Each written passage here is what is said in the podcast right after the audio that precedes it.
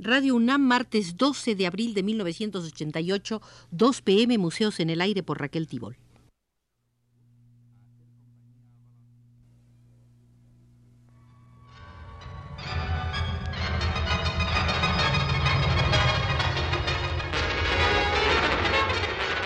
Radio UNAM presenta Museos en el Aire. Un programa a cargo de Raquel Tibol, quien queda con ustedes.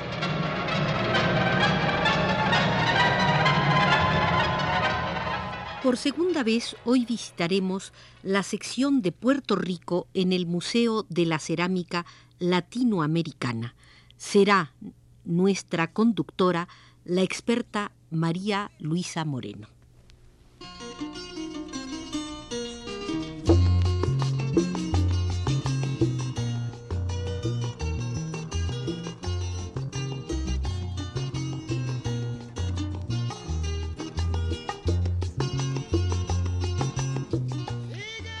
Hambleton es una ceramista nacida en México y radicada desde hace muchos años en Puerto Rico, donde su prestigio ha crecido año con año.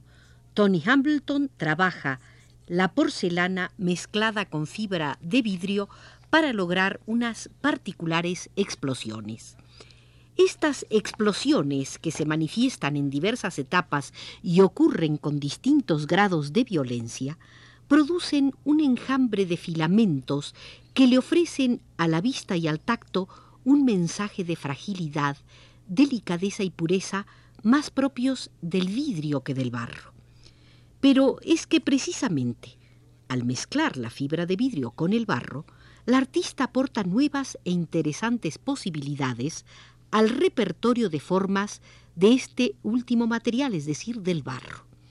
Aunque en ocasiones Tony Hambleton añade sutiles tonalidades a sus obras, el uso del blanco natural de la porcelana en muchas de sus piezas complementa la metáfora de luz y pureza y contrasta diametralmente con los interiores negros absolutos de las vasijas de su colega, también muy prestigiado, el señor Hogan. Negro y explosión son dos términos que nos permiten relacionar la obra de Silvia Blanco con las de Hambleton y las de Hogan. En una escala muy distinta de la que usa Hambleton, Blanco trabaja con una forma redonda y poderosa, como en Paisaje Nocturno, por ejemplo. El negro, que aporta la reducción local y los esmaltes aplicados en forma libre sobre la superficie, sugieren un interior donde se acumulan enormes energías y fuerzas en conflicto a las que urge buscarle salida. La artista desarrolla el tema a lo largo de varios años, trabajando formas completamente cerradas, formas atravesadas por túneles, formas rajadas y, por último, formas que estallan deformándose parcialmente en el proceso.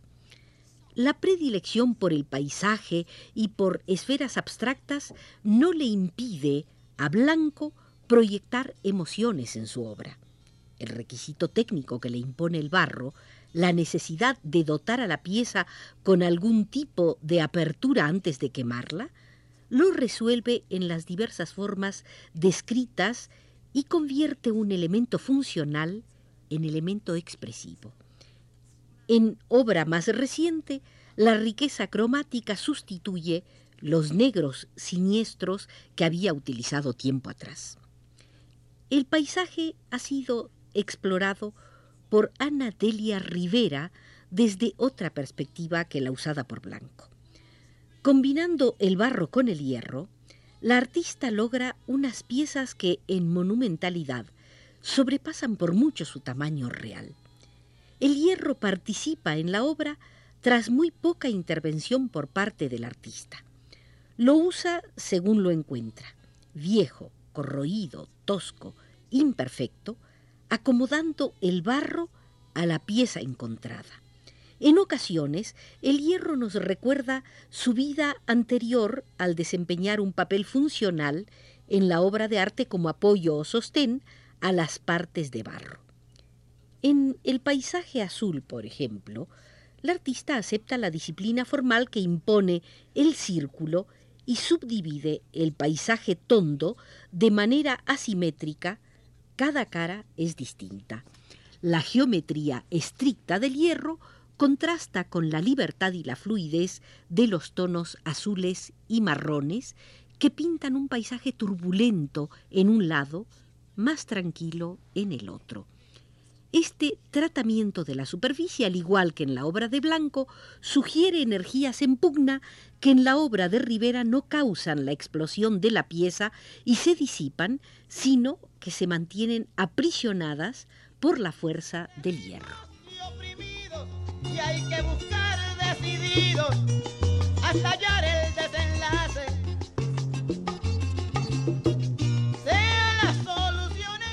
Por mucho tiempo, el metal fue el material de trabajo del escultor John Balossi.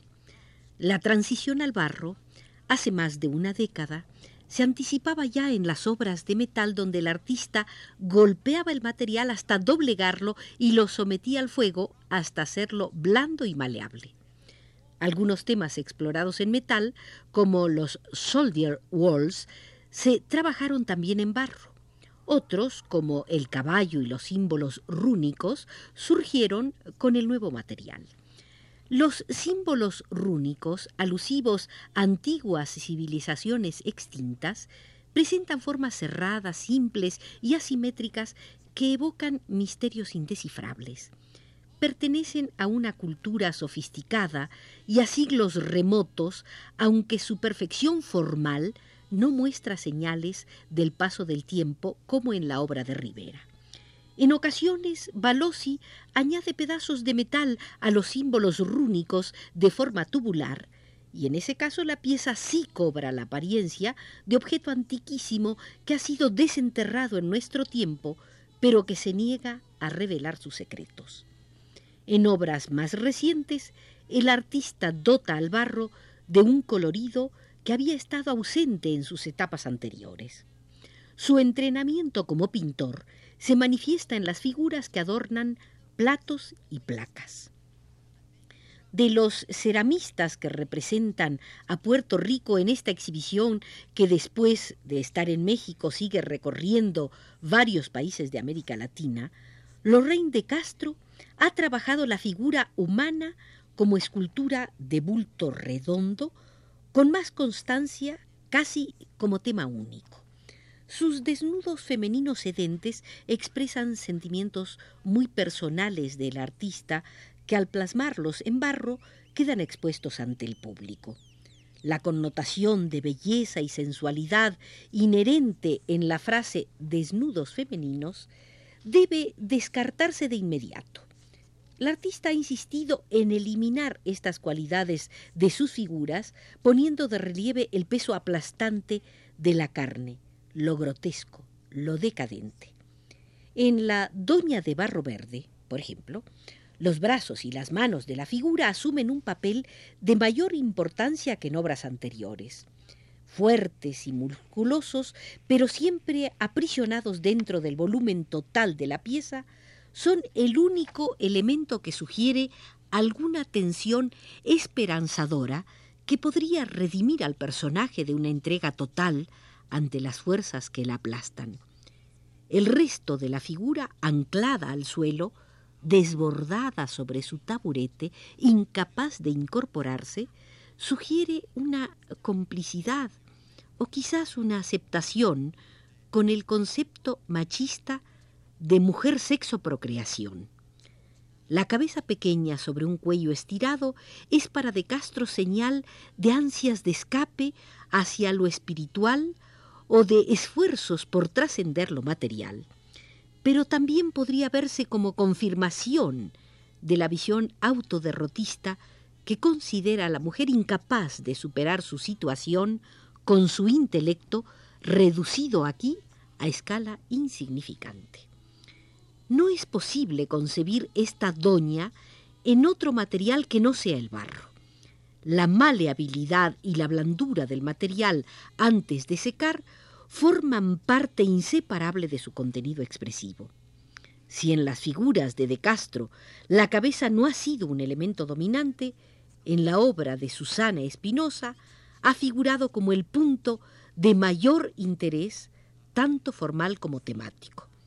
Durante su larga carrera como ceramista, iniciada en Argentina y desarrollada en Puerto Rico, Espinosa ha modelado en barro unos personajes envueltos en misterio que retan al observador a contemplar quedamente y a penetrar poco a poco en su interior.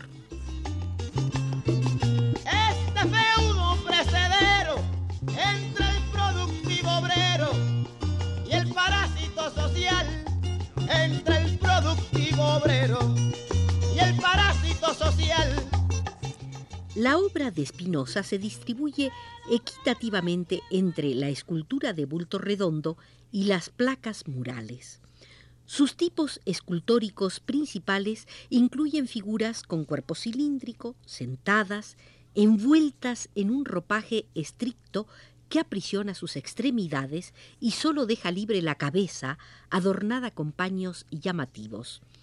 Sus monstruitos, también sentados, observadores y a la vez reflejo de la naturaleza humana, y las cabezas tristes y oscuras que meditan en silencio y esconden emociones profundas. Pero con igual éxito, Espinosa usa el barro como lienzo y pinta sus personajes sobre un material que los asume para siempre por la acción del fuego. El rostro en la obra de historias anteriores e interiores se logra con óxidos manipulados por la artista para crear unos esfumados magníficos, unos velos intangibles que convierten al personaje en aparición. Las tonalidades oscuras en torno al personaje funcionan como los ropajes en las figuras tridimensionales, es decir, lo envuelven en misterio y lo aíslan detrás de una barrera infranqueable. Desde su espacio, una mirada tranquila establece un contacto directo con el espectador.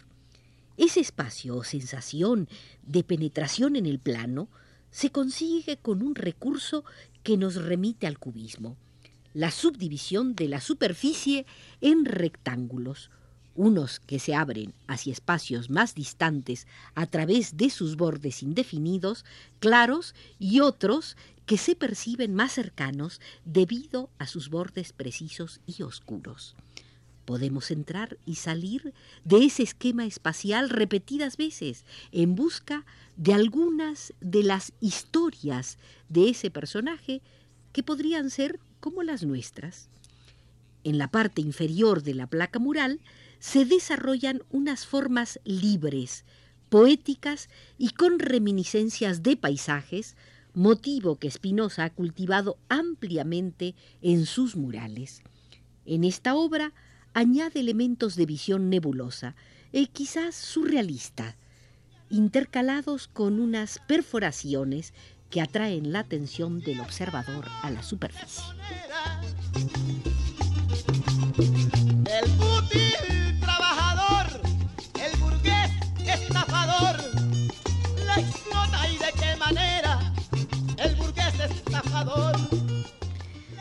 Con la asesoría de María Luisa Moreno y la vigilancia desde los controles de Pedro Bermúdez, hemos hecho la segunda visita a la sección de Puerto Rico en el Museo de la Cerámica Latinoamericana. Todavía tendremos que dedicarle una tercera visita.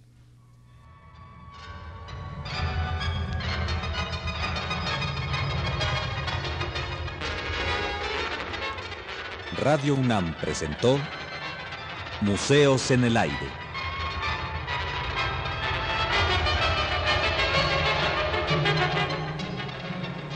Un programa de Raquel Tibol.